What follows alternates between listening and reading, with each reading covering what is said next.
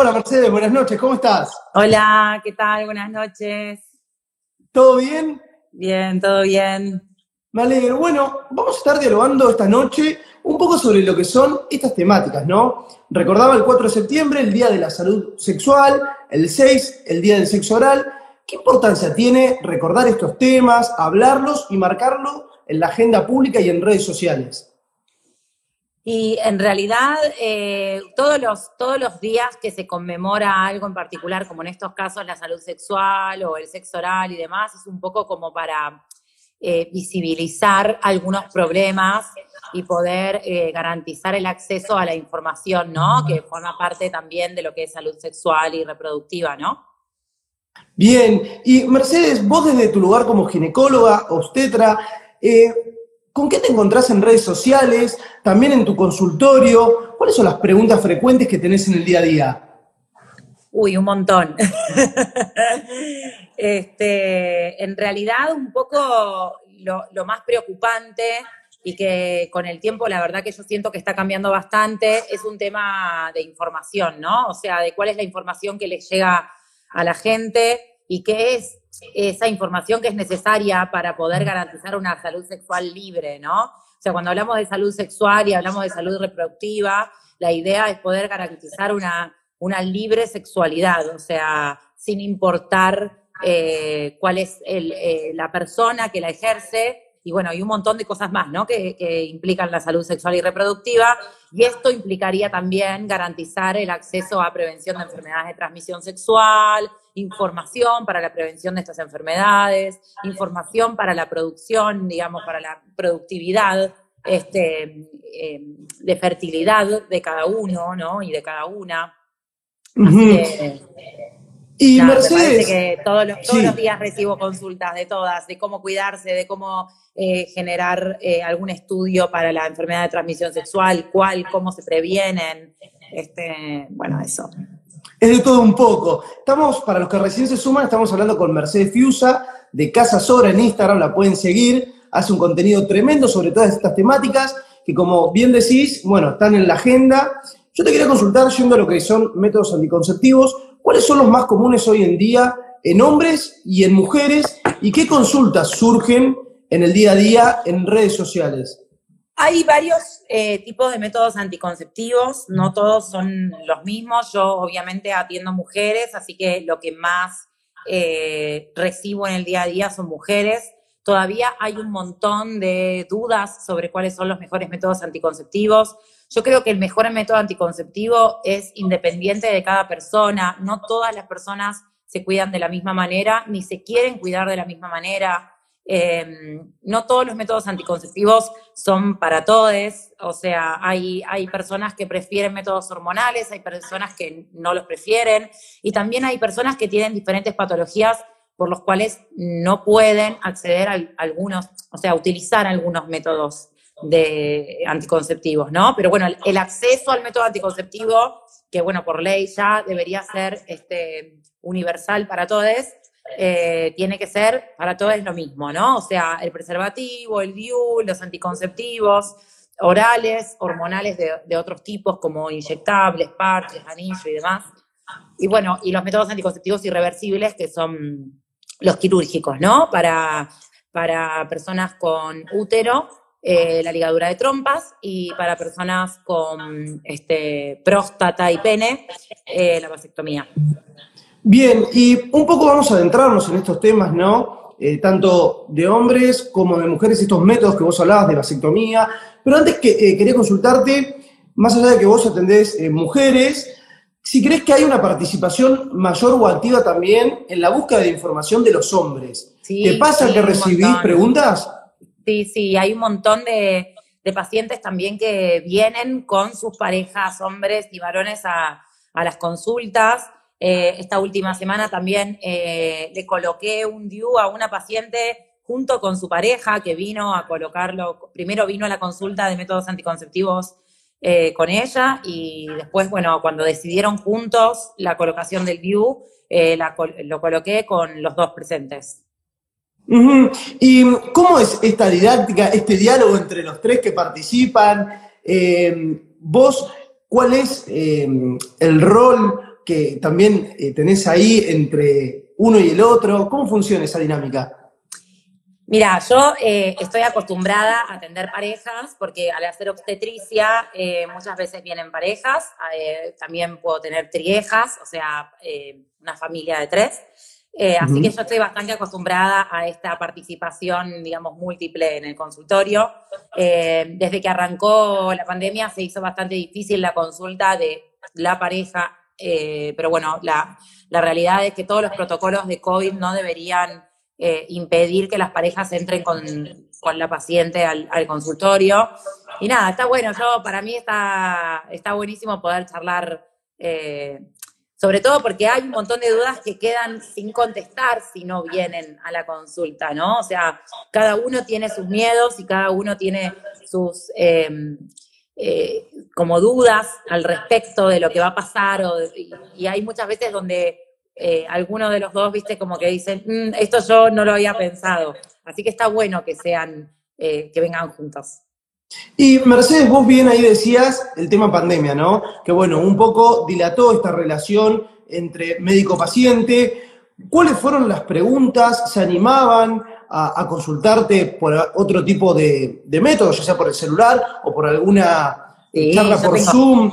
¿Cómo fue? ¿Qué otras patologías aparecieron, no? Durante el aislamiento, el encierro. Sí, lo que pasó un poco con, eh, la, primera parte del aislamiento en la pandemia fue que eh, fue difícil el acceso a los métodos anticonceptivos, sobre todo de la población que adquiría esos métodos anticonceptivos a través de Em, organismos estatales y públicos, ¿no?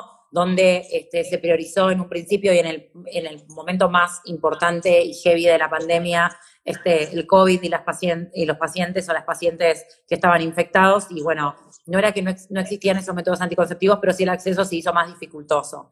Em, yo recibo todos los, todos los días, la verdad, em, consultas de métodos anticonceptivos, tanto por mi celular, yo siempre utilizo como medio de comunicación el mail, que es bastante práctico y didáctico, pues yo tres veces por semana me siento y contesto todo. Y bueno, por Instagram, la verdad que hay, hay mucho método, mucha pregunta de método anticonceptivo. Sobre todo la duda, viste, esta de, che, me puse el preservativo, pero un ratito no, o se rompió el preservativo, o cuándo me tomo el anticonceptivo de emergencia, que es la famosa pastilla del día después. Em, así que sí, hay, hay, hay, muchas dudas y consultas que obviamente con el tiempo fueron, fueron mermando, ¿no? Porque, bueno, tienen el acceso a venir al consultorio. Bueno, para los que se suman, vuelvo a repetir, siempre hay alguien que se suma al vivo. Ella es Mercedes Fiusa, es ginecóloga, la pueden seguir como Casa Sora en Instagram. Y Mercedes, Yendo un poco a lo que son los métodos anticonceptivos, em, ¿qué otros existen? ¿Cuál es la tendencia hoy? Además de, bueno, el preservativo, eh, las pastillas anticonceptivas. ¿Cuáles son los más utilizados hoy? Mira, eh, hoy la realidad es que tengo, un, te diría, entre un 60 y un 70% de pacientes que se acercan al consultorio tratando de evitar o cambiar los métodos anticonceptivos hormonales. Eh, por diferentes razones y creo que una de las principales es la comunicación que estamos haciendo todos acá por redes sobre distintas problemáticas de salud. Muchas pacientes se acercan intentando, em, sobre todo, entender, ¿no? ¿Por qué tienen que tomar un método anticonceptivo? ¿Qué es lo que pasa con el método anticonceptivo eh, hormonal? Y eligen mucho, están eligiendo mucho el, el dispositivo intrauterino como el DIU, eh, y bueno, nada, muchas también deciden, creo que hay un aumento en la comunicación de las parejas que, permite un poco, y hay también un cambio en las masculinidades que permite un poco utilizar mejor el preservativo. Eh, que eso viene un poco más lento, pero mm, creo que, funciona y hay muchas mujeres que están intentando tener sus ciclos sin tener ninguna intervención hormonal eh, regulares y poder controlarlos. Y bueno, y sus parejas acceden a utilizar el preservativo sin ningún problema durante toda la relación sexual. Este, creo que esto, la base de esto es la comunicación. Eh, y sí, está, está, está creciendo bastante. Eh, o sea, el preservativo en sí, que antes no se usaba, ¿no? Ah, paralelamente a esto, eh, hay, hay, una tendencia grande a las parejas abiertas, al poliamor, y esto genera muchas veces el desuso del preservativo, eh, lo que aumenta las enfermedades de transmisión sexual. Por eso creo que es tan importante dentro de lo que hablamos de salud sexual y reproductiva garantizar la comunicación y el acceso a la información de métodos anticonceptivos y de enfermedades de transmisión sexual para, para todos los que no pueden acceder a este, tipo de información, que se les, que, llegue, ¿no? Hacerla llegar eh, para que realmente puedan cuidarse. Y Mercedes, eh, me quedó picando un poco lo que decías recién, que también fue un poco tema de debate en lo que fue el lunes en el programa y también en lo que fue la producción del vivo. Eh, ¿Por qué existe esa resistencia del hombre a usar el preservativo en las relaciones sexuales? ¿Crees que es algo cultural, algo impuesto? Y por otra parte también consultarte cuáles son las consecuencias hormonales de tomar las pastillas anticonceptivas. ¿Qué puede generar en el cuerpo? Bien, vamos eh, por lo primero. Lo primero creo que sí, que es algo cultural, que la mayoría de los varones eh, incluso inconscientemente y muchos, eh, la verdad que no adrede, tienen esta idea de que ponerse preservativo eh, no, no es lo mismo porque no sienten lo mismo. La, mayor parte de los estudios dicen que entre el 2 y el 3% de los usuarios de preservativos no sienten igual con que sin preservativo. O sea. Vamos a desmitificar entonces. Vamos a salir de ese mito entonces falso. o sea que deberían sentir igual, ¿no? O sea, eh, por otro lado hay un tema con el cuidado, eh, que también es cultural, donde nosotras estamos mucho más acostumbradas a cuidarnos, ¿no? O sea, nosotras nos cuidamos de manera tal que toda la vida cuidamos, cuidamos a nuestros hijos y a nuestras hijas, cuidamos la casa, cuidamos el hogar, cuidamos a los ancianos. Eh, Esta idea de la mujer proteccionista que protege todo, Sí. Y Terrible. Que, y que en culturas un poco más eh, cerradas, incluso este, muchas em, inferidas por religiones, eh, la mujer queda en un, en, un, como, en un lugar donde deja de cuidarse a sí misma para cuidar a, otros y a otras.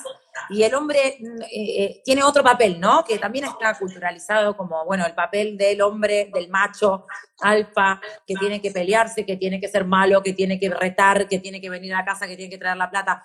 Todo esto yo creo que está cambiando bastante, bastante a nivel global y esto lleva a la comunicación de la pareja como para poder decir, sí, dale, me voy a poner el forro, ¿no? Exacto.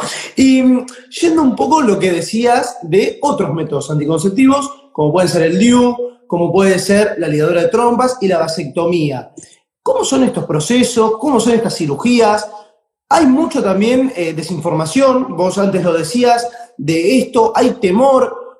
Vos como ginecóloga, ¿qué opinás al respecto? ¿Qué aconsejás? Mira, ¿Y en qué casos? Como, como te decía al principio, que no te terminé respondiendo lo de las hormonas, sí. Eh, cada, cada método anticonceptivo depende de cada persona. Eh, hay, hay personas que están acostumbradas a, em, a, tener una rutina y a que son este, quizás más em, como que no, no, tienen un problema con hacer un método anticonceptivo diario, ¿no? Porque los métodos anticonceptivos lo podemos dividir en métodos anticonceptivos que sean hormonales, que sean de barrera, que sean estos, como dijimos, definitivos como la vasectomía o la ligadura. Eh, o métodos que son fisiológicos, que históricamente se utiliza saber el ciclo, los días fértiles, el flujo, la temperatura, ¿verdad? Eh, todos estos tipos de métodos dependen de cada una, o sea, hay que ver eh, también la vida que lleva cada, cada persona como para decir, bueno, hoy no tengo ningún problema en tomarme todos los días el método anticonceptivo. Yo suelo ponerme mucho de, de ejemplo yo, eh, para que también se entienda del otro lado que a mí también me pasan las mismas cosas. Yo, por ejemplo, tengo una vida bastante... Estas ojeras que, me ves son porque anoche estuve toda la madrugada en un parto. Eh, probablemente si yo tuviera que tomar un método anticonceptivo diario, como son los anticonceptivos orales eh, en pastilla, a la mañana, hoy me lo hubiera olvidado, ¿no? O sea, a mí ese método no me sirve. Después también hay, hay, otro, hay otras cosas que tienen que ver con patologías, patologías típicas que pueden ser endometriosis, síndrome de ovario poliquístico, hiperandrogenismo, que realmente requieren métodos anticonceptivos hormonales específicos para eso. O sea, donde está estudiado que tal hormona va a funcionar en retrasar el avance de tal o cual enfermedad, o por lo menos permitir que la paciente no tenga este, complicaciones derivadas de esa patología que tiene de base, ¿no? Y por otro lado está la decisión propia, o sea, yo tengo hoy pacientes que no han tenido hijos o que no han estado embarazadas nunca, que son menores de 30 años, que me están solicitando la ligadura tubaria como método anticonceptivo definitivo porque realmente están decididas a no eh, gestar. Em, ¿Qué pasa con el método anticonceptivo como la vasectomía en varones? Es un poco más difícil. Hay un montón de, varones que se la están haciendo, pero es más difícil, por esto que hablábamos hace un rato del tema cultural, eh, sacarse el chip de la idea que, que, lo que nosotros hacemos con los métodos anticonceptivos definitivos es quizás, por llamarlo de alguna manera, cortar el conducto, ¿no? Que lleva o los espermatozoides o los al lugar y que no cambia nada la parte hormonal o no cambia en nada eh, la manera de, tener relaciones, la libido, eh, no, no, aumenta los dolores en las menstruaciones, no aumenta los dolores en las erecciones penianas, o sea, son, son procedimientos ambulatorios que se hacen generalmente por endoscopía, por procedimientos bastante modernos y no, no tienen mayores eh, complicaciones, ¿no? Sí existen complicaciones en pacientes que sin tener patologías de base, como por ejemplo pacientes fumadoras o que tienen patologías eh, cardiovasculares, le damos un método hormonal con un estrógeno que puede aumentar el riesgo cardiovascular, ¿no?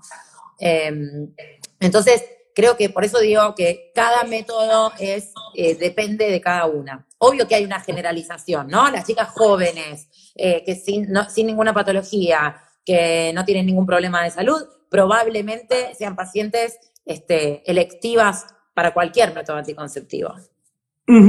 Y en cuanto a efectividad, hay algunas que son mejores, peores. Eso vos, eh, ¿qué opinión tenés al respecto? y, por Otra parte se, y por otra parte se generó también mucha duda y mucho temor también en las preguntas previas sobre, bueno, tomo pastillas anticonceptivas, me olvidé de tomarlas. ¿Qué tengo que hacer? Eh, ¿Qué pasa con eso, Mercedes? Bueno, eso era lo que te iba a decir cuando me preguntabas de la, de la efectividad. Los métodos anticonceptivos, obviamente, cuando los indicamos, no todos tienen exactamente la misma efectividad, pero los más utilizados tienen casi el 100% de efectividad, más o menos 97, 98, 99%, pero la realidad es que hay un porcentaje que depende del usuario o de la usuaria. O sea, el método anticonceptivo hormonal diario, como puede ser el anticonceptivo, una pastilla, eh, sería 100% efectiva, ¿no? Si nosotros la tomáramos a rajatabla todos los días a la misma hora, sin tener ninguna cosa que interrumpa ese proceso, ¿no? Sin tomar ninguna medicación extra, sin tomar alcohol, sin comer tal o cual cosa. Entonces, bueno, ese porcentaje depende mucho del usuario. Si vos te olvidas una o dos pastillas, ese método baja su efectividad. Bien. Y también eh, últimamente hubo como una tendencia, no solo en redes, sino también eh, en los medios, hablando un poco de lo que es el campo de látex. ¿Qué, qué, opinión tenés al respecto? Eh, ¿Cuándo se puede utilizar Mercedes? Porque, bueno, en otras entrevistas también lo hemos visto con otras ginecólogas y eh, expertas en el tema. ¿Cuándo se utiliza? ¿Cuándo lo recomendás? ¿Cómo se hace también? Porque podemos decir que es una técnica artesana que, se hace porque no existe un... Sí, en algunos lugares se compra, se puede comprar. Es caro para comprar, pero es más fácil romper un preservativo, digamos. Y hacerlo. Mm. Bien. No sé si cuánto se usa. Mira, yo tengo eh, muchísimas pacientes que tienen relaciones sexuales con mujeres eh, y los cuidados mm, no, no, no sé si son los correctos, ¿no? Pero la mayor parte deja de cuidarse bien cuando, cuando está en pareja estable. El campo de látex es un método que está buenísimo para, hacer sexo oral eh, entre vulvas. Em, pero es, difícil, es difícil de, de, llevarlo a la práctica, ¿no? Yo creo que tiene que ver un poco con un poco lo que pasa incluso con el preservativo en hombres que sienten que hay como un momento de quiebre en la relación sexual durante, bueno, está bien, agarro el porro, me lo abro, me lo pongo, eh, pero bueno, está más masificado el, hecho de que, bueno, nada, hay un jugueteo previo, ¿no? O sea, quien sea la pareja de ese hombre poniéndose el preservativo puede jugar, puede ayudar, puede poner, este, es difícil como agarrar el campo de látex y ponerlo, sobre todo cuando es tan fácil, ¿no? Hacer sexo oral a una vulva sin el campo de látex. Y aparte hay como una idea sobre que el sexo oral quizás, eh, incluso eh, entre vulvas, eh, no contagia enfermedades de transmisión sexual, cosa que es un error, completo error. Falso otra vez, bien. Se contagian todas las mismas enfermedades de transmisión sexual que con, la penetración. Y Mercedes, yendo también un poco, bueno, lo que hablamos del 6 de septiembre, del sexo oral, ¿es recomendable usar campo de látex? cuando, cuando se obvio, cuando conoces a alguien, lo recomendable es cuidarse con todo. Total, eh, porque para los que nos están viendo y quizá no tienen conciencia, no toman dimensiones de lo que puede suceder, ¿qué enfermedades se pueden contagiar a través de, bueno, si no usamos campo de látex o preservativo? Todas, todas las enfermedades de transmisión sexual, el HPV, el herpes, eh, la clamidia, eh, absolutamente todas las enfermedades de transmisión sexual. Em, yo, creo que hay, hay, hay como una falta de cuidado con respecto al sexo oral distinto al que estamos acostumbrados con este, lo genital, ¿no? O sea, como que está más masificado el hecho de o colocarse un preservativo o incluso hay muchas chicas que toman anticonceptivos solo por el hecho de que están teniendo relaciones sexuales bien seguidos y quieren quedarse tranquilas de no quedarse embarazadas, ¿no? Pero pero por ahí hay que reforzar esa idea. Bueno, pero igual ponete un preservativo o igual usa un campo de látex. Em, pero bueno, e, e, es, difícil, la verdad. Es difícil.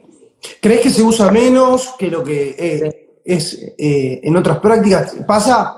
Sí, se usa mucho menos. Existen también guantes, ¿viste? Como eh, texturizados para generar placer en distintos bueno, eh, en penetraciones entre vulvas, digamos, y demás, y tampoco es tan bueno. Bueno, también lo que pasa un poco, que pasa con el preservativo que existe de vulvas que tapa el clítoris, disminuye mucho la sensibilidad eh, en el área, entonces es como que no, no es lo mismo. Y Mercedes, eh, ¿crees que es por la falta, bueno, de, mm, del material, por así decirlo, del producto que no se puede comprar?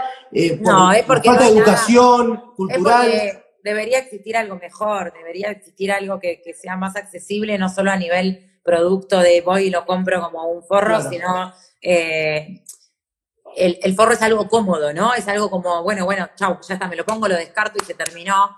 Eh, y también la costumbre, o sea, falta la costumbre de decir, bueno, voy y tengo forros para hacer campo de látex si me voy a encontrar con alguien o tengo algo casual en algún momento, ¿no? Mm, bien, y bueno, ahí eh, nos están preguntando, recordamos que estamos hablando con Mercedes, ella es ginecóloga, obstetra, eh, nos están preguntando cuánto afecta el alcohol en lo que es eh, el uso de pastillas anticonceptivas. y también nos están preguntando cada cuánto se recomienda hacer controles para evitar enfermedades de transmisión sexual. Mira, si vos te cuidás bien para evitar eh, enfermedades de transmisión sexual, los controles son los genéricos que yo hago una vez por año. También tengo un montón de pacientes que se acercan y me dicen, che, mira, tuve tal accidente o conocí a alguien que no conozco o, o, mi pareja con la que estaba me dijo que tenía herpes o lo que fuere y vienen a consultar extra, digamos, ¿no? Pero por lo menos una vez por año en los controles ginecológicos que yo hago anuales eh, pedimos todo la batería y el, este, el set de enfermedad de transmisión sexual. Em, y con respecto a lo otro, a lo del alcohol y... ¿qué es depende cada...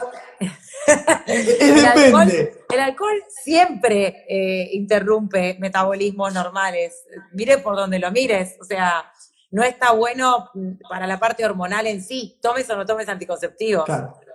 Birra no, entonces.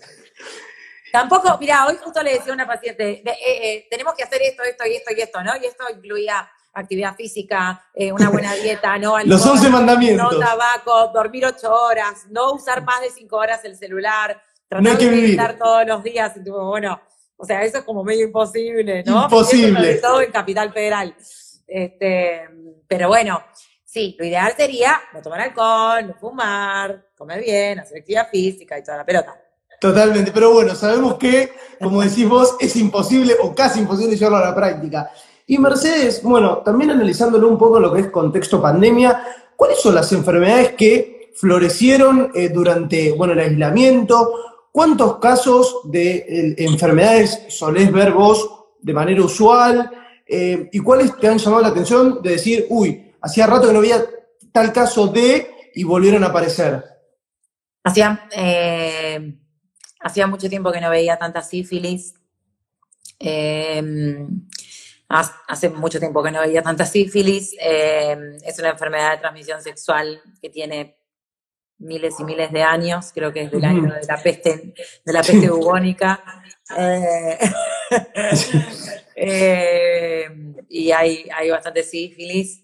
Eh, herpes, hay un montón. Herpes, hay un montón. ¿En serio? sí, un montón. ¿Y, cuáles son las alarmas o em, ya los indicios de que podemos tener este tipo de enfermedades? Mira, yo siempre digo que tienen, uno, lo ideal para, para llevar una salud integral es tratar de tener buena percepción de tu cuerpo. O sea, si vos em, entendés que, che, hace tres o cuatro días que estoy haciendo pis más oscuro o con feo olor, o que me está saliendo una secreción del pene, o que el, flujo que estoy teniendo no es un flujo normal, o, ¿no? o algo me salió y me duele o me arde, como no dejarlo pasar. Porque uno pasa mucho como dice, no, me salió una, un, un granito, entonces yo pensé que era un granito, me lo exploté, y a los tres días tenía siete granitos y de pronto a vine a la semana y estoy explotada y esos granitos empezaron a hacer ampollas y me duele tengo ganglios en la ingle y claro, o sea, es un herpes machazo. Quizás el inicial no era un granito y si hubieras venido o hubieras eh, consultado a una guardia, quizás probablemente eh, eh, este, evitabas todo lo que pasaba posteriormente, ¿no? Así que yo creo que con la percepción un poco de lo que nos pasa habitualmente y lo que sería normal o común, em, me parece que ahí es, es donde está la clave, ¿no? Como que, te llame la atención algo. Eh, pero bueno, yo no, no, sé si soy buen parámetro porque tengo un gran grupo de pacientes, casi todas mis pacientes que, vienen a cuidarse, creo que por eh, eh, lo que, el seguimiento que les doy yo, y vienen bastante seguido. O sea, son pacientes que, que tienen bastante percepción de su cuerpo, que vienen y me dicen, che, me está pasando esto, no, quédate tranquila, está todo ok, pero está bien que vengas y que te revise, ¿no? Em, así que, no sé, si soy una buena, un buen yo creo, que, yo creo que sí, más que nada también por esto que vos decís, el de perder el miedo, saber que, bueno, que hay que hacer los deberes, hay que hacer las cosas bien y cuando uno ve algo que no está como, como antes es tu cuerpo, como bien decís vos, Mercedes, ir al médico, ¿no? Ir al médico, consultar el respeto también por Totalmente. y por la otra, porque muchas veces nos vemos algo y no decimos nada. Eh, y yo tengo muchos casos de chicas que me dicen, no, pero mi pareja me dijo que no tenía nada. Y yo, viste, como, es imposible. Diría Barassi, raro. es imposible que no le haya salido nada, o sea. Em, es, me parece que hay un poco que hay que, que trabajar un poquito más la empatía con, con, otros y con otras, ¿no? No solamente entre mujeres. Hay un movimiento feminista fuerte, una tercera ola que se fue y está apareciendo una cuarta ola importante y, y nos estamos olvidando de las masculinidades también. Y tenemos que tener con todos y con todas este, un poquito más de empatía, ¿no? Si me salió algo, y aviso a mi pareja, que mi pareja también se vaya a ver y listo. Bien, entonces le vamos, le vamos a decir a los hombres que vayan al médico porque no están haciendo las cosas bien. Los hombres no van al médico. No, van al médico. Es que está, también está ese, ese, ¿no? ese lema de no, el hombre fuerte, no al médico. Lo dice una persona que es recontra cagona y por cualquier cosa va al médico. Así que hay que ir al médico. Sí, obvio que hay que ir al médico, ¿viste? Y de pronto también nos pasa a nosotras, es como decir, bueno, che, tengo, me salió esto, ah, no debe ser nada. Yo, capaz que es algo, o sea, por ahí está bueno prestarle atención, como, bueno, a ver, me salió esto, mañana me fijo cómo está, trato de no olvidarme. Si mañana no tengo nada, probablemente no sea nada. Pero si mañana está peor, y bueno, me claro. un espacio como para ir, aunque sea a la guardia, si no consigo un turno. No, totalmente, totalmente. Siempre hay que prevenir antes que curar, como dice el dicho. Y Mercedes, eh, algo que también, bueno, lo vimos mucho en redes sociales, eh, particularmente en el caso de Sol Despeinada, que bueno, también hace contenido vinculado. Eh, ¿Cuál es la diferencia entre infección y enfermedad? Cuando, bueno, si en caso de tener una enfermedad de transmisión sexual, ¿cómo curarla? ¿Cuáles son los tratamientos? Obviamente que hay muchas enfermedades y cuáles son los tratamientos, pero por ejemplo, estamos hablando de, bueno, sífilis. Exacto, y herpes, por ejemplo. HPV, eh, clamidia, tricomonas, eh, micoplasma. Eh, mira, depende el microorganismo. Las infecciones de transmisión sexual son infecciones porque se producen a través de un microorganismo que puede ser una bacteria, un parásito, un virus, ¿sí? Y la enfermedad es cuando ya ese, ese microorganismo produjo una enfermedad X, ¿verdad? Bien. Em, los tratamientos van a depender de cuál sea el microorganismo al que estemos charlando. Si hablamos de sífilis, vamos a hablar de este, penicilina. Si hablamos de herpes, vamos a hablar de aciclovir. Si hablamos de alguna de las otras que te nombré, de algún eh, este, antibiótico específico, como puede ser eh, toxiciclina, eh, metronidazol, depende, depende el, microorganismo del que estemos charlando. Acá Mercedes nos pregunta, Maru Ceruti, dice, para los estudios para hombres, obligatorios son para adultos. Los jóvenes no lo hacen por esa excusa. ¿Crees que es un poco eso eh, lo que se utiliza habitualmente para no hacerse los estudios? No, los jóvenes no hacen los jóvenes son jóvenes, o sea, si, hablamos, de adolescencia, eh, es difícil que el adolescente venga y que consulte. Aunque tengo que decir que tengo muchas pacientes adolescentes que están viniendo cada vez más adolescentes a consultar, ¿no? 16, 17 años. Eso está bueno igual, ¿o no? Habla de que hay una conciencia sobre el tema. Sí, y también hay mucha más comunicación entre madres, padres, hijos, hijas, eh, muchas madres que acompañan a sus hijas acá, que vengan y por lo menos charlen, mira, te la traje, charla, me voy. Este, mm, eh, muchas, muchas que vienen antes de tener relaciones sexuales, este, que eso también me parece que está buenísimo. Em, creo que la juventud en sí, la adolescencia, y a, todos nos pasó, como que eh, hay un recelo un poco ahí con el médico, ¿no? Como el niño o la niña que no quiere ir al odontólogo. Es como, bueno, hay un medio un recelo, una cosa ahí que está bien, eh, es lo que tiene que pasar también. Eh, pero bueno, ahí es donde hablo de la comunicación, importantísima la comunicación, así como hablamos comunicación de pareja, comunicación entre madres, padres y, sus eh, adolescentes. Totalmente. Bueno, eh, para los que se siguen sumando, estamos con Mercedes Sora, Mercedes Fiusa, perdón, de Casa Sora. Estamos hablando sobre, bueno, temas, métodos anticonceptivos, educación sexual. Acá Mercedes Soriana nos pregunta, ¿qué porcentaje de efectividad tiene la vacuna para el HPV? altísimo, porque el porcentaje de efectividad depende igualmente de la cantidad de dosis que te pongas. Eh, hay distintos tipos de eh, vacunas de HPV. La, mejor que tenemos en el país tiene nuevos nueve serotipos de los eh, tipos de HPV que pueden llegar a producir cáncer de cuello, o cáncer de pene, o cáncer de ano, o de vulva, este, o sea, cáncer genital en hombres y mujeres.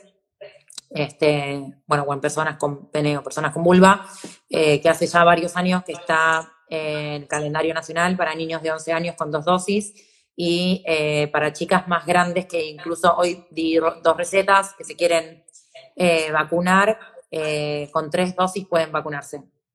Bien, bien. Mercedes, y bueno, retomando un poco lo que decías recién, ¿no? Esto, este tabú a ir al médico, Em, en cuanto a uso de métodos anticonceptivos, ¿por qué crees que está ese miedo? No sé si a vos te pasó también con tus papás. En mi caso, por ejemplo, había un temor, como un, miedo a enseñar a usar el preservativo. Me acuerdo que mi mamá me enseñó con una banana. ¿Por qué crees que está eso, ese miedo, de, hasta en gran parte te diría, del hombre a enseñar?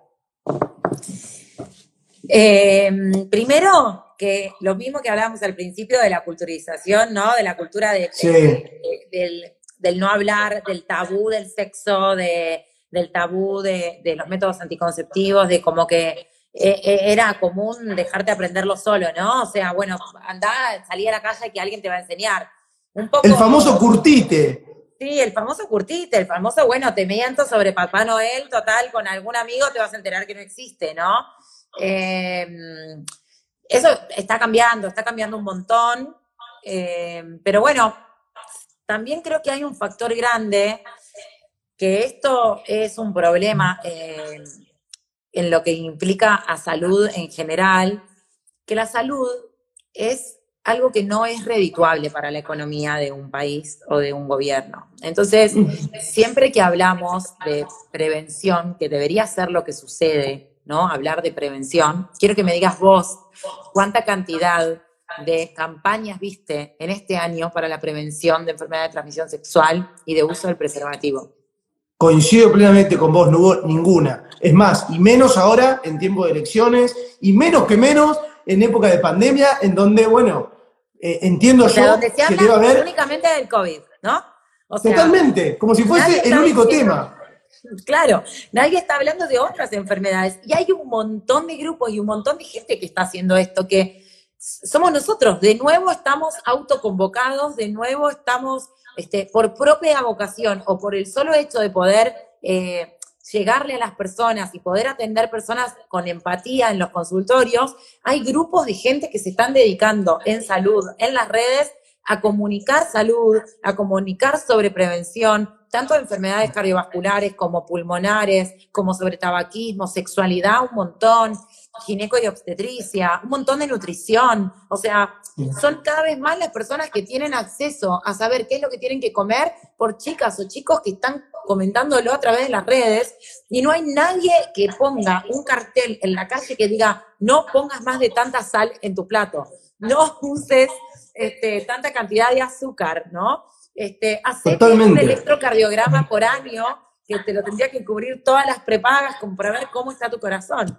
Em, no existe eso. Y, suena tan fácil y es hacer un videito cortito que lo puedes publicar en YouTube, publicarlo en Instagram, pero totalmente, no hay, Mira, una cosa, como ideas, dice, una institucionalización. Yo iba a decir, ideas para promociones de campaña hubo tantas en este último tiempo. Hemos visto cada cosa. Cada cosa que creo que alguien podría haber hecho algo de prevención en salud, ¿no? Olvídate, vamos a poner acá debajo tu número, Mercedes, para que arranques con todo, con todas las campañas, pero, pero totalmente. Y mm, acá, vos sabés que, bueno, estás causando, quiero decirte, Mercedes, un revuelo, me están mandando preguntas por todos lados. Eh, me están preguntando también Mechi Soriano, eh, ¿cuáles son los errores frecuentes a la hora de tener relaciones sexuales en cuanto a cuidados? Si tuviese que hacer un top 3 de los errores, por ejemplo. Y el primero es que la puntita no embaraza. Ese es el primero. O sea, la relación sexual, durante toda la relación sexual y la penetración, te puedes quedar embarazada. Eh, así que un ratito sin y un ratito con, no va. Ese es el primero. Sarasa. Sarasa. Segundo error es acaba afuera. Ese es un error bastante común también. Ese es, yo creo, uno de los, sí, si no es una de las frases más dichas y más aplicadas y usadas, eh, el palo. Sí, obvio que sí. Y el tercero es el, eh, no sé cuándo tomarme la pastilla del día después, ¿no? O la duda de, bueno, me lo, ay, se pinchó, ay, me quedó adentro el forro, ay, ¿qué hago? ¿Cuándo me tomo la pastilla? ¿Me la tomo? ¿Cuál me tomo? Siempre tomátela por las dudas. Hay un mito como, no puedo tomarme más de tantas cantidades de pastillas por año. Y no, amiga, estaría buenísimo que tengas millones de, tenés millones de opciones de métodos anticonceptivos, pero si te sucedió que la tuviste que tomar tres, cuatro, cinco veces en el año, tomátela. Bien. o sea, si lo que queremos hacer es prevenir un embarazo no deseado, tomátela. Y Mercedes, también eh, nos, preguntan mucho, bueno, el tomar eh, la pastilla del día después, eh, ¿cómo, eh, ¿cómo afecta lo que es el consumo de los métodos anticonceptivos orales? ¿Hay efecto o no hay efecto? Eh, ¿Cómo es esa situación? O sea, va a afectar porque vos estás tomando una dosis extra de hormona para estimular la caída del endometrio, digamos, y que, que no, se no se produzca el embarazo. Eh, pero de, todas maneras, siempre a, riesgo-beneficio, si vos lo que querés es no eh, quedarte embarazada, siempre es mejor tomarte la pastilla del día, que debería ser la pastilla del inmediatamente después, ¿no? o sea, apenas pasa algo, ahí hay que tomar la pastilla. Habría que rebautizarla y ponerle tomarla ya. Sí, tomala ya. Ahí tenemos una buena campaña, ¿no? Hashtag, tomala ya. Hashtag, tomala ya. ¿Ves? Ahí está. Hasta, mirá, estamos trabajando gratis, Mercedes. Ya, en redes sociales. Por favor, comunicame con el Ministerio de Salud que tengo algo para decirle. Hay que poner un 0800.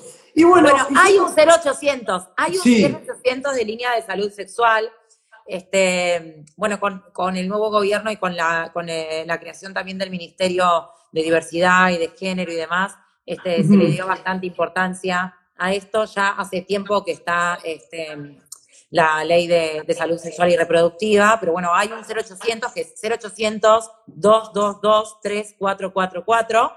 Eh, donde se pueden sacar absolutamente todas, todas las dudas sobre distintas cosas que les pasen a ese, a, ese nivel, ¿no? A, nivel salud sexual.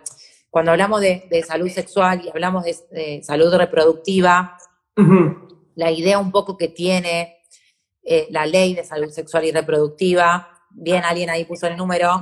Nuestro querido conductor eh, haciendo patria y poniendo el 0800.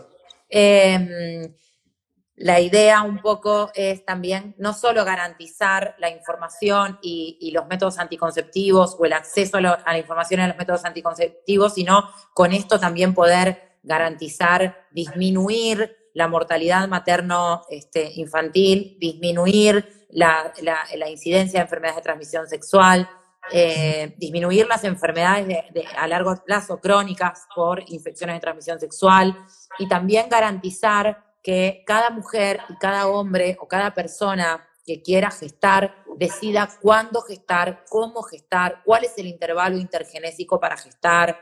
Em, o sea, existe dentro de lo que es ley de salud reproductiva esto, ¿no? O sea, hablar de cuándo es la decisión sobre mi cuerpo y la soberanía que tengo sobre mi cuerpo para poder gestar y cuándo quiero hacerlo y poder, poder tomar la decisión sobre esto, ¿no? Bien, bien, Mercedes.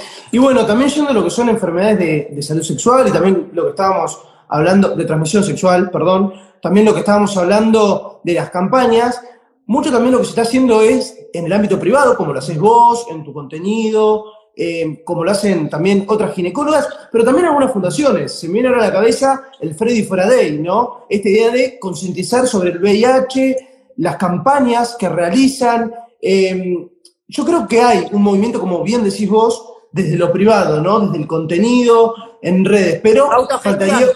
Exacto, la autogestión, totalmente. Sí, autogestión.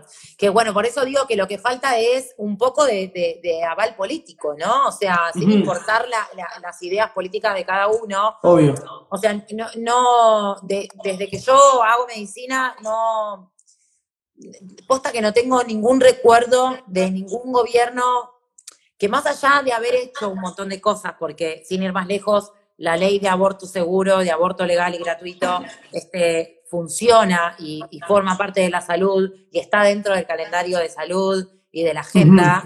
Eh, hay mucho de prevención, como te digo, ¿no? De enfermedades, por ejemplo, de tabaquismo, de enfermedades eh, respiratorias, de asma, de diabetes, de enfermedades cardiovasculares el otro día eh, veía a una de las chicas, bueno, una de las tantas médicas que, hay en redes, em, que bueno, que ella es eh, clínica, hace patología y demás, eh, que ella me compartió ahí en, sus redes sobre grupos de em, actividad física, porque yo encima soy re hincha con eso. O sea, en la pregunta es, ¿comes de todo? Sí. ¿Y haces actividad física? Claro, eh, es la primera y la segunda directa. Sí, o sí. Y, dentro de la actividad física hay un montón de grupos de gente que está haciendo actividad física para patologías específicas, o sea, diciendo, bueno, todos estos pacientes y estas pacientes que tienen diabetes, bueno, nos podemos juntar en tal lugar y hacer cosas y controlar esa glucemia mientras vos haces esa actividad física, porque va a ayudar a evitar la progresión de esa enfermedad. Yo ah, eh, atiendo mucho endometriosis, hago eh, ginecología bastante, tengo muchas pacientes con dolor menstrual, con dismenorrea, y la actividad física disminuye el dolor, disminuye la progresión de la enfermedad. Eh, mejora la calidad de vida. Entonces, está bueno que haya movimientos de prevención a nivel también deporte, ¿no? Como, Obviamente. Bueno, hagamos actividad física para disminuir las enfermedades cardiovasculares. No hay, no hay nadie que te diga, che, chicos, dale, vamos a salir. Cada tanto te tiran una maratón, ¿no? El gobierno. Sí, sí, sí. Y muchas veces también se llega cuando ya es tarde, ¿no? También hay que decirlo, cuando esa patología ya está, y está avanzada y es muy difícil revertirla. Exactamente. Y también eh, esto que, repito en, casi todos eh, los vivos que, hicimos y que, y que me preguntan a veces sobre prevención, porque yo soy una jodida de la prevención, em, un poco hablar de eh, cuál va a ser la prevención mirando lo que pasó en tu familia, ¿no? O sea, si vos tenés un padre que es sedentario, que es fumador, una madre hipertensa o diabética, probablemente, no porque te tenga que pasar lo mismo, pero estaría bueno que mires eso y digas, bueno, si yo no puedo ayudarlos o no puedo cambiar eso, ¿no? Eh, por ahí puedo cambiar yo teniendo una nutrición o, o, haciendo algo de ejercicio o tratando de descansar bien o lo que fuera para evitar que me pase eso. Que si me tiene que pasar, me va a pasar igual. O sea, hay un montón de enfermedades que, nada, suceden, pero si yo trato de evitar o tengo buenos hábitos para no tener esas enfermedades que no dejan de ser enfermedades crónicas, como la diabetes, el, sedentarismo, eh, la hipertensión eh, arterial, eh, todas esas enfermedades crónicas que, no que son evitables, quizás tenemos menos mm, personas con factores de riesgo para la próxima pandemia, ¿no? Ojalá. Y Mercedes, vamos a pasar eh, ahora a otra de las temáticas que estuvimos hablando, que es la educación sexual integral. Pero antes, eh, esto es medio como un call center, el teléfono de Susana. estás, con, varias, con varias cosas. No, estoy acá por todos lados. Me, me manda Mechi Soriano, que es una oyente de nuestro programa, si es recomendable usar el DIU antes de ser mamá. El DIU se puede poner el DIU se puede poner en cualquier paciente que se lo quiera poner. Bien. Porque hay como medio un mito de que si no estás embarazada, eh, si no tuviste ninguna, nosotros le decimos antecedente obstétrico, ¿no? O sea, si no tuviste embarazos o si no tuviste eh, abortos, no es recomendable colocarse el DIU, sí, se lo pueden colocar igual. Bien, perfecto. Y también preguntan si se pueden mantener relaciones sexuales con la copa menstrual puesta. No es muy recomendable. Lo que hay nuevo, lo que hay nuevo se llama disco menstrual, es bastante parecido a la copa. La diferencia es que la copa tiene forma como más prolongada de copa. Bueno, depende de la marca de la copa, son más cortitas, son más anchas, son más angostas, pero bueno, en general son como más prolongadas, como que ocupan bastante lugar dentro de la vagina, que es un órgano que es este, como más longitudinal, por llamarlo de alguna manera. El disco menstrual es más como si fuera una, un bolsito chiquitito, se puede colocar como sosteniendo el cuello mucho más arriba, eh, bastante similar al diafragma, que es un método anticonceptivo no hormonal y también de barrera mecánico, eh, pero bueno, que, colecta sangre menstrual y que con ese sí podrías mantener relaciones sexuales. Y Mercedes, también había una pregunta vinculada a esto. ¿Cuál es la diferencia entre el disco, la copa, eh, que son, la verdad, y bueno, y, también las toallitas. ¿Cuál es eh, la diferencia, las ventajas, desventajas de usar uno y no otro? No, lo mismo que con los métodos anticonceptivos, cada una elige lo que tiene que usar. Nosotros lo que sí este, estamos tratando de, inculcar un poco es eh, no, usar algo que te haga mal, ¿no? O sea, si, si vos usás toallitas y esas toallitas, por llamarlo así mal y pronto, te paspan o te molestan o te duelen o lo que fuere, no. Se descarta. Cambiemos, el, método de higiene, ¿no? Menstrual. Eh, lo que sí trae un poco la copa o el disco, que ya te dije la diferencia, uno es como más cerradito y el otro más alargadito, eh, que primero que son métodos eh, de higiene menstrual que los usamos a largo plazo, por lo tanto bajamos bastante lo que es el impacto ambiental, que para mí es, es importante, para mí es clave, pero bueno, eso depende mucho de cada uno. Para mí, tener buenos hábitos y hablar sobre el medio ambiente también genera buenos hábitos en la salud eh, y genera una salud integral. Eh, yo soy una persona que tiene huerta, que composto, que separo mis residuos, que no consumo ultraprocesados, entonces, bueno, eso este, trato de también transmitirlo. Eh, y la copa o el disco generan esto, ¿no? Bueno, no generar el residuo que genera el tampón o la toallita descartable.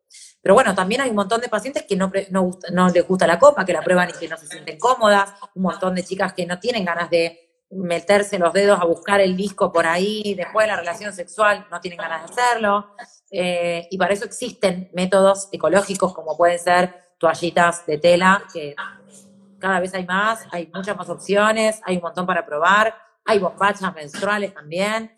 Y hay muchas chicas que están practicando el free bleeding como este método, digamos, de, depende la cantidad de sangrado que tengan y dejar sangrar sin problema, ¿no?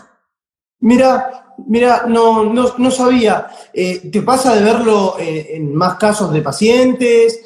Eh, hay un montón de pacientes que tienen menstruaciones escasas y que eh, por ahí se ponen una bombacha un poco más gruesa esos días y Bien. problema con nada. Bueno, vos sabés que una de las últimas dudas, antes de pasar a lo que es la ESI, eh, nos preguntan si la vacuna del coronavirus afecta lo que es la menstruación, si disminuye el sangrado, si aumenta. No, no hay nada realmente descripto, pero sí hubo un montón de pacientes que consultaron por alteraciones del ciclo después o, de, la vacuna o de la infección. Em, nosotros lo que recomendamos es que esto lo, lo comuniquen cuando les hacen el seguimiento. Bien, bien, Mercedes. O sea que, bueno, ante una alteración del ciclo, siempre es recomendable, como decimos, ir al médico y consultar. Sí. Perfecto. Siempre nosotros decimos que una alteración del ciclo de siete días puede llegar a ser esperable, digamos, ¿no? O sea, como los ciclos son entre 21 y 35 días, si vos estás eh, no sé, por ejemplo, sueles tener ciclos de 28 días y es día 30 y no te vino, 31 y no te vino, aguantate 7 días. Si no te viene, bueno, ahí ya pensamos que puedes hacer. Primero hacer un test de embarazo, ¿no? Siempre 7 días más o menos es como el changüí. Bien, bien, esos días para ver qué sucede. Acá, bueno, yendo a la ESI, que también, hablando en producción, generó ciertos debates también en el programa, que lo pueden escuchar en Spotify, está cargado como cerrado los lunes.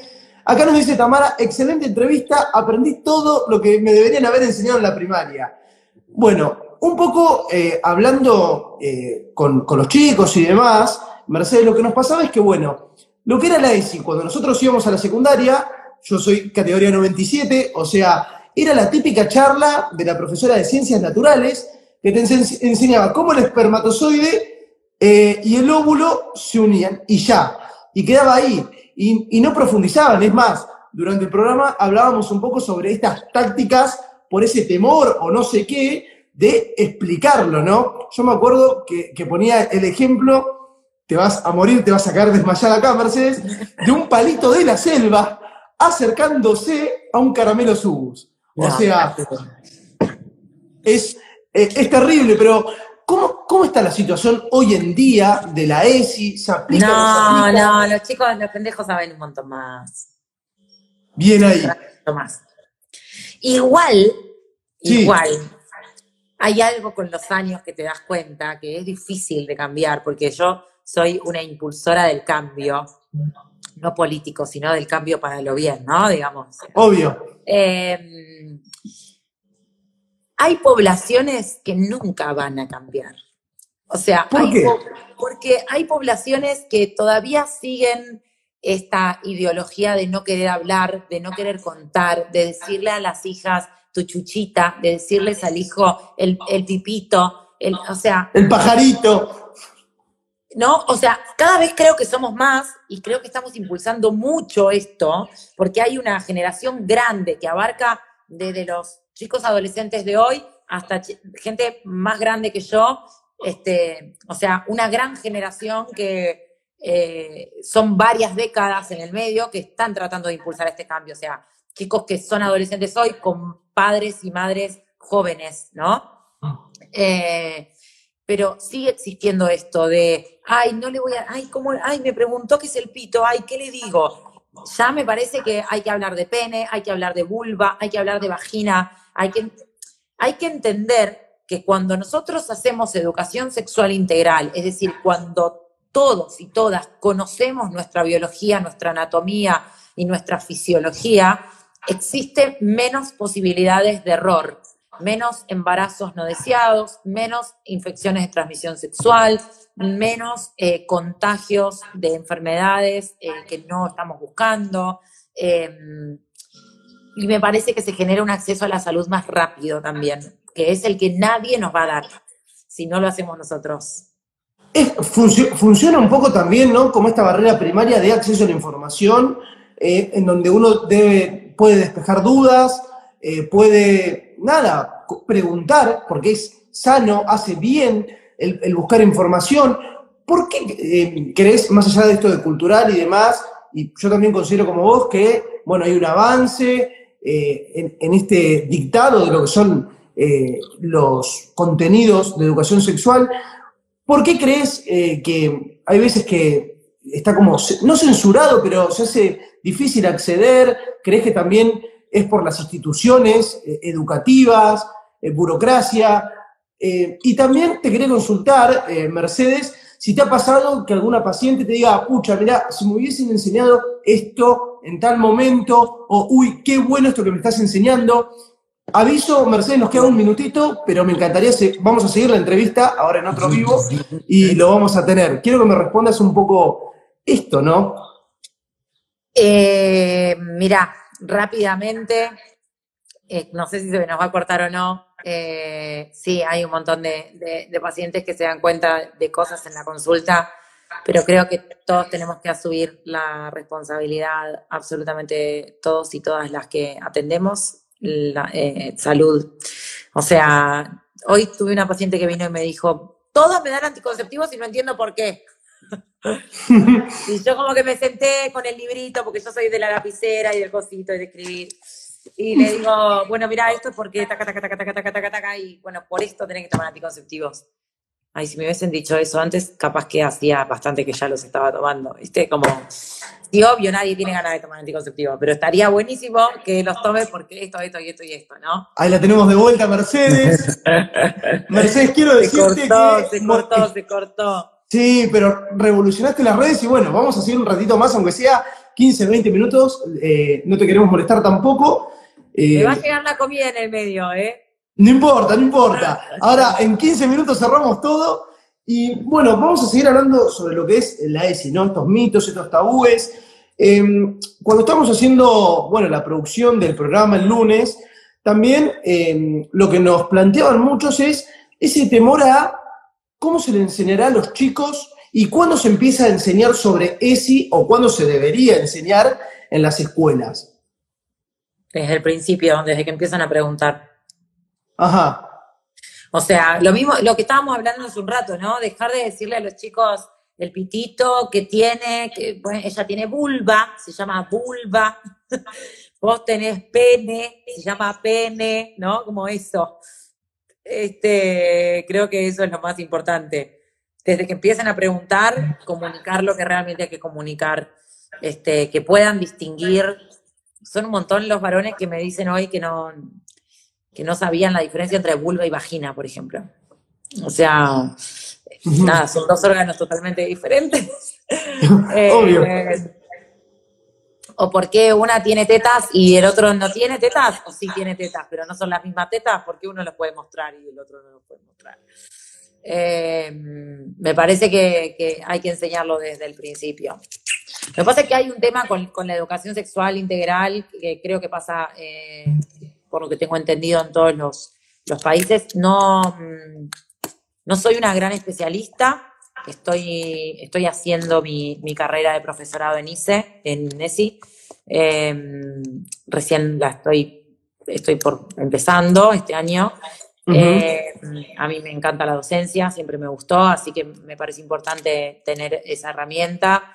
Em, y me parece que está bueno que se entienda que va a haber un montón de aristas porque no todos ni todas queremos enseñar lo mismo. Como te decía hace un rato, o sea, hay un montón de grupos sociales que no van a cambiar. Hay gente que quiere seguir diciéndole a sus hijos y a sus hijas que tienen chichito y tienen bulbita y no meterse en ese quilombo. Em, y hay un montón de esa gente que cuenta con grupos que enseñan educación sexual integral en colegios generalmente religiosos, donde lo que se da es eh, lisa y llanamente nada. Eh, o lo mismo que nos daban a nosotros. Em, a mí, para hablarme de aborto, me, pusieron el peor video de, la historia, las monjas en el colegio contándome cómo se descuartizaban chicos adentro de una panza, como, viste, ah, y, nada que ver. Hoy en día me dedico a eso y hago vives todo el tiempo y, nada que ver. Me río porque nos pasó esto en el programa. Yo fui egresado del colegio religioso, también eh, un par de chicos eh, y chicas del programa lo mismo, y pasaba esto que vos decís, eh, como que se trataba de evadir el, tema, no tocarlo, o tocar esto, como en el caso del aborto, de, bueno, matanza de chicos. Y no, no, no se empleaba el espectro, no, directamente no se explicaba como vos decís. Y falta un poco de regulación, como todo en este país, o sea, falta regulación absolutamente para todo. Pasan cosas todo el tiempo eh, por falta de regulación. Nosotros tenemos profesionales eh, públicos en, todos los ámbitos de, que te puedas imaginar, este, jurídico, salud, administrativo, lo que sea, que no van a laburar y nadie los regula. Entonces, acá pasa un poco lo mismo, o sea, la, ESI tiene que estar en todos los colegios y, y ¿quién regula que la ESI sea exactamente la misma? en todos los colegios. Los colegios religiosos o los colegios privados o los colegios este, que no tienen ganas de dar ESI de la manera que la dan en los colegios públicos, es muy difícil regularlo, ¿viste? Pero bueno, uno tiene que pensar a nivel estatal, las leyes y, lo, público está hecho para la mayoría, o por lo menos para, el, para que todos podamos acceder a eso. Totalmente. También lo que pasa, eh, bueno, un poco una de las anécdotas eh, bizarras y lo, que, y lo que hablamos el otro día en el programa, eh, fue bueno. una de las chicas comentaba que en estas charlas, en estas, bueno, sí, salas abiertas, por así decirlo, donde iban los chicos y participaban de charlas, un médico justamente eh, les dijo que uno de, los métodos anticonceptivos era ponerse una, una pastilla anticonceptiva en la rodilla. O sea, cosas que, bueno, uno queda en shock y dice, acá algo, algo está pasando mal o algo no se está explicando bien. No, lo que pasa es que hay, mucha gente que se anima a, comunicar cualquier cosa. Sí. Como que no sé, pero bueno, pero siempre pasó. O sea, históricamente las profesoras de historia en todos los colegios eh, han dado según su. Bueno, no hace tanto hubo un video viral de esto, ¿no? O sea, cada una da su, historia y su, visión política de la historia, sin importar eh, quién esté enfrente tuyo, ¿no? O sea, lo mismo pasó con geografía, con literatura y bueno, y ahora pasa con ese. Eh, totalmente, totalmente, Mercedes. Y te ha pasado en redes, eh, vos haces contenido, ¿te pasó de, de tener estas anécdotas? o de cosas que vos decís, no puede estar pasando, no me pueden estar diciendo esto que pasó acá? No, yo tengo una anécdota eh, que, la verdad que no es graciosa, diría graciosa en este contexto, ¿no? Pero bueno, eh, yo eh, cuando terminé mi carrera decidí hacer atención primaria de la salud y estuve en Salta durante tres meses haciendo atención primaria de la salud y en, y en esos meses, bueno, además de un montón de cosas que hacíamos, eh, vacunación, eh, atención de niños y niñas, atención de adultos, de mujeres, eh, comedor y demás. Dábamos charlas de educación sexual.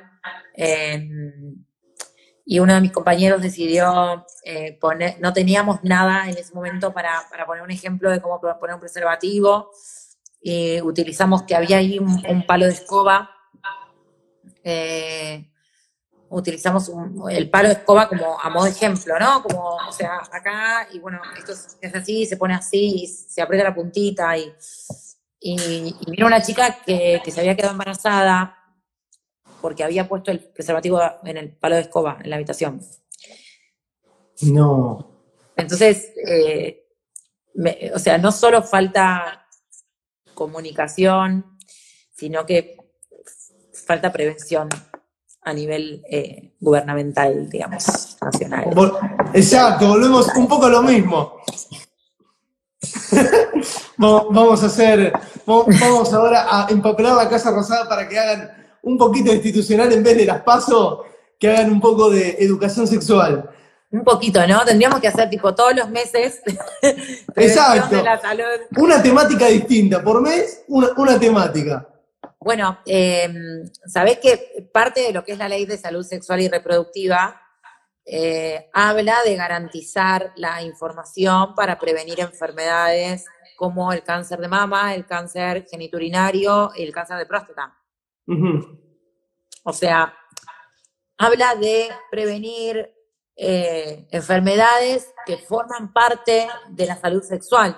O sea, cuando nosotros hablamos de salud sexual, cuando hablamos de salud hablamos de bienestar de mente, alma, cuerpo, ¿no? Y de salud sexual. Entonces, hablamos de salud sexual y hablamos de bienestar físico, emocional, mental, social, y dentro de esto entra un poco la sexualidad libre, la elección eh, de cada uno de la sexualidad y de cada una de su sexualidad, y dentro de esto poder entender que existen patologías este, graves que tienen una implicancia en salud pública grave porque hay internaciones, tratamientos y gasto en materia de, salud este, enorme por eh, enfermedad de transmisión sexual, por cáncer de mama, eh, cómo hacer la prevención, cómo hacer la prevención de cáncer de próstata.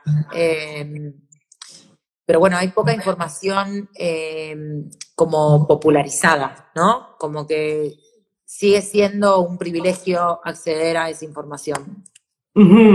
Y Mercedes, para cerrar un poco, bueno, em, ¿qué te gustaría decir em, en cuanto a lo que es educación sexual?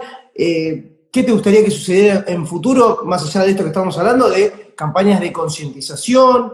Em, y bueno, también para que le cuentes al público lo que haces en tu cuenta de Instagram, eh, para que también te sigan y también tengan justamente este acceso para que, eh, bueno, conozcan información y tengan las herramientas para después, bueno, eh, ante una situación, saber qué hacer. Mira, un poco lo que hago yo es eh, el contenido que genero, eh, que lo genero con todo un grupo atrás que me está ayudando, es un poco no quiero, no quiero caer en la misma que cae todo el mundo de, contar siempre las mismas cosas, como que todos saben, ¿no? Hay cosas que, las pueden venir a consultar al consultorio. Sino que me parece que la idea un poco es generar empatía con quienes tienen ganas de, leerme, porque yo escribo mucho en mis posteos. Escribo posts largos y esto tiene que ver con que explico mucho, hablo mucho, ya te habrás dado cuenta. Este, mm, entonces, eh, aquellas que leen y que tienen ganas de informarse van a, van a tener información de calidad y van a poder venir al consultorio a sacarse todas las dudas también, ¿no? Así que un poco la idea de Casa Sora eh, arrancó como una cosa integral, de salud integral, con esta idea que te digo de, bueno, eh, los buenos hábitos, y pensar un poco en un todo, ¿no? En el cuerpo como un todo, en poder hacer todo lo que dijimos de actividad física, de la nutrición, de comer bien, de, poder este, incluso meditar, eh, hacer cosas que realmente nos hagan bien en un todo y que ese todo también implica y tiene una resonancia con el que está al lado nuestro, ¿no? Eh, si yo me, me, cuido, también estoy cuidando al que está al lado. Eh, me parece que eso debería haber quedado bastante claro en la pandemia, más allá de que no, no en todos fue así. Eh, así que un poco la idea de Casasora es esta, ¿no? Eh, si vos venís y yo no puedo resolver tu problema, probablemente tenga alguna colega al lado que esté dispuesta a resolverlo.